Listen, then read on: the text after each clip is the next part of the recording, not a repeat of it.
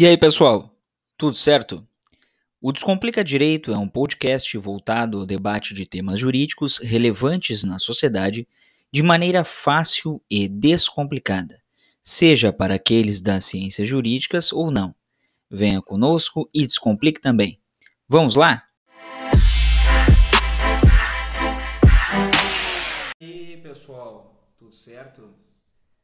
Vamos fazer uns comentários bem breves aqui sobre um caso que ganhou repercussão nas redes sociais, aqui no Instagram principalmente, e mais ainda no TikTok nos últimos dias.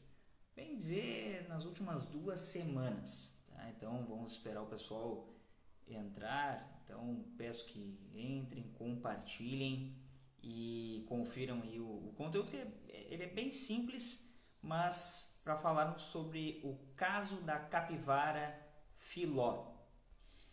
E por que, que esse caso ele ganhou repercussão nos últimos dias? Bom, aí vocês vão, vão entender agora de maneira mais aprofundada. Tá? A questão é a seguinte: a questão é a seguinte. Esse caso ele envolve pelo menos duas, três normas que valem para acompanharmos qual for o problema. Tá? Então, primeiro, artigo 33 da Lei de Crimes Ambientais, que estabelece a proibição de criação de animais silvestres e também da, de ganhar valores, ganhar dinheiro com base nesses animais. Para resumir assim, tá? Então a Lei Federal 9605 de 1998 mais especificamente no artigo 33. O Decreto Federal 6514 de 2008, ele regulamenta as sanções em razão de crimes ambientais, então as multas decorrentes e o processo administrativo como se dará. Então, esse decreto ele regulamenta a Lei 9605 de 98, Lei de Crimes Ambientais. Esse caso da capivara ele viralizou principalmente no TikTok, porque o tutor da capivara, o Agenor Tupinambá, é TikToker, influenciador digital, tinha milhares de seguidores e acabou exponencialmente adquirindo mais seguidores, né, obtendo mais seguidores, em razão da capivara que parece um animal de estimação, um pet. Mas onde que entra nisso tudo a polêmica? Bom, evidentemente que não é comum que alguém tire fotos com um animal silvestre que é uma capivara. É óbvio, isso não é comum. Não só tirar fotos, como fazer vídeos. E isso, pelo que o IBAMA né, referiu, não foi exatamente por isso, mas porque tinha um outro animal, um bicho preguiça, também criado nessa fazenda do Agenor. E em razão dessa situação, eles foram averiguar a, as condições. Em 18 de abril, aplicaram uma multa. Aplicaram uma multa. E o Agenor, então, foi nas redes sociais, nos seus perfis, para dizer o que estava acontecendo, qual era o problema. E a partir disso começou uma campanha de engajamento, uma vaquinha virtual para as pessoas ajudarem no a pagar essa multa de mais de 7 mil reais. Envolveram inclusive lá a ativista Luísa Mel, apresentadora, é, enfim, tá? Muitos, muitos, muitas questões aí. Mas vejam que de sábado para domingo, em regime de plantão, em regime de plantão, houve uma decisão judicial, uma tutela antecipada, tá? em favor do Agenor, para que e, a filó voltasse ao seu convívio. Tá, mas só um pouquinho. Como é que o animal silvestre vai voltar ao convívio do ser humano?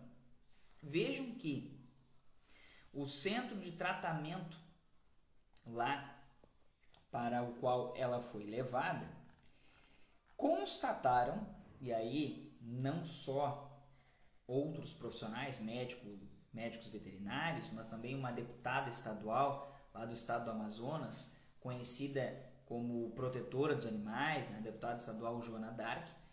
Esse vídeo também viralizou aqui no Instagram, no TikTok, ela verificando as condições às quais os animais são submetidos lá. Bom, a conclusão disso tudo e do magistrado é de que as condições daquele centro são piores das, do que as condições que ela estava submetida lá na fazenda do Agenor Tupinambá. Vejam que faltava alimentação, não tinha um espaço adequado, o próprio centro do IBAMA não cumpre uma norma do IBAMA, tá? E aí, essa norma do IBAMA é a instrução normativa número 7 de 30 de abril de 2015. Então, nem o próprio IBAMA cumpre a sua norma. Questão de tamanho né, do local que ela estava ali, é, até ser colocada de novo em convívio com a natureza. O juiz destaca, e essa decisão é de acesso público, é o número do processo é o número 101 8960 19 2023 401 3200. Em sede de tutela antecipada, em razão dessa ação movida pelo Agenor Tupinambá, que caiu no plantão judiciário, tá? contra o Instituto Brasileiro do Meio Ambiente e dos Recursos Naturais Renováveis, o IBAMA. Essa decisão se deu de sábado para domingo. E aí o, o juiz ele especifica muito bem o seguinte, bom, que é uma decisão, uma tutela antecipada, facilmente reversível, mas que naquela condi naquelas condições e naquele momento a capivara voltar ao convívio do ser humano, que é o seu tutor, é menos prejudicial do que ela estar naquele local. O IBAMA já se manifestou dizendo que é uma decisão absurda, é, que inclusive é, dificulta o trabalho do próprio órgão em razão da fiscalização. Mas vejam que essa situação ela não é incomum, não é algo que, olha, nunca aconteceu, agora está acontecendo, não. Isso é muito mais comum do que se pensa, principalmente nessas regiões, nessas regiões é, como destacado ali, Amazonas, Mato Grosso, Mato Grosso do Sul, é, em razão da própria região do Pantanal, é, interior de São Paulo, interior de Minas Gerais, interior do Rio de Janeiro, interior do Rio Grande do Sul, Santa Catarina, Paraná, enfim. No interior isso é muito comum, ter contato com animais silvestres. E inclusive, quantas histórias já se ouviu de animais silvestres em contato direto com o ser humano, transformados em domesticados. Outro ponto que, que é interessante se destacar, que a port, uma portaria de 94 do IBAMA, ela estabelece quais são os animais considerados domésticos. Tá? É a portaria 029 que sofreu alterações ao longo do tempo e essa portaria estabelece quais são os animais considerados domésticos ou domesticáveis. E nesse sentido, também, obviamente, não está ali uma capivara. Mas por que, que então isso se tornou tão, tão discutido hoje? Por conta das redes sociais. Por conta da viralização de conteúdos. Porque isso é mais comum do que se pensa.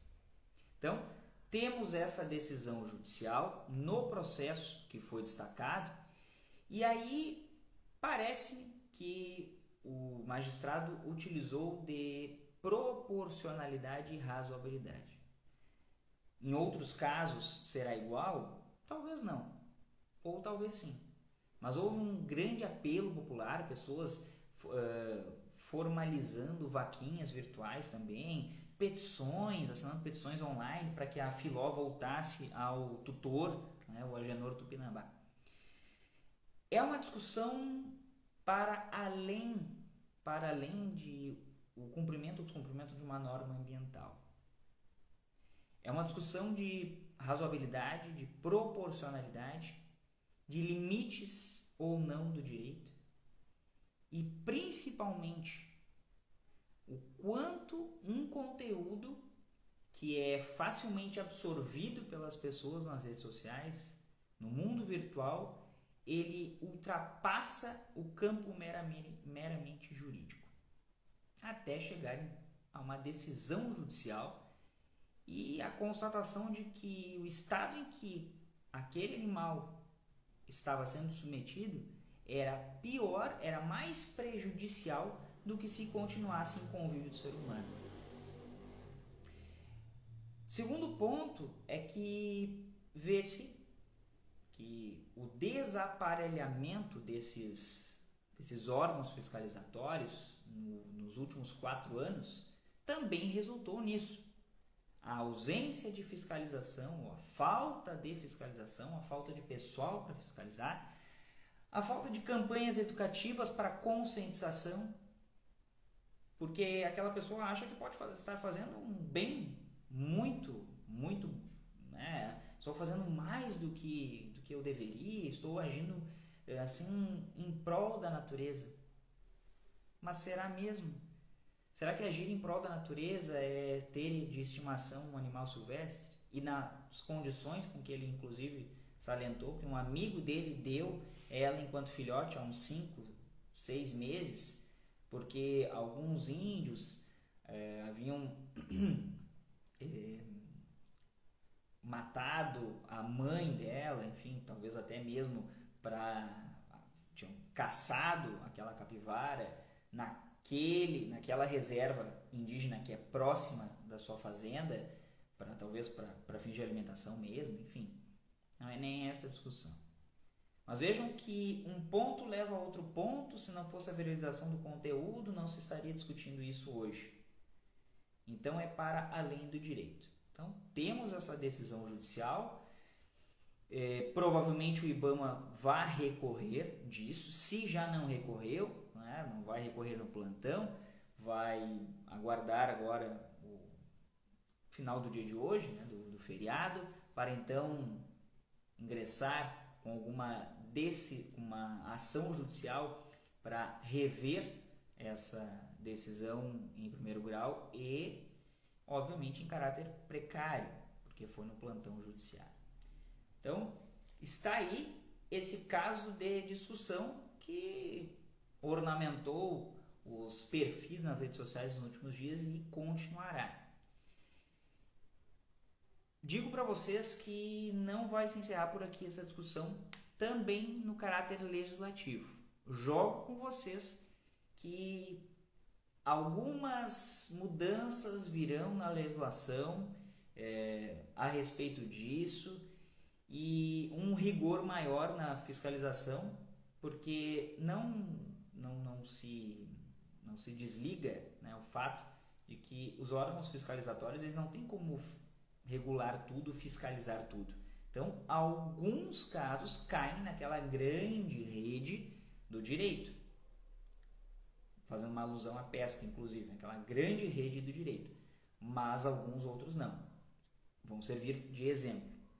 Mas será que esse serviu, por exemplo, que realmente aqueles aqueles fiscais e o órgão pretendiam? Fica aí essa dúvida. Certo? Então, compartilhem o conteúdo. Esse vídeo estará aqui disponível no Instagram, também no Facebook lá no canal do YouTube. Certo, pessoal? Agradeço pela compreensão, paciência de todos e tenham um bom final de feriado. Até mais.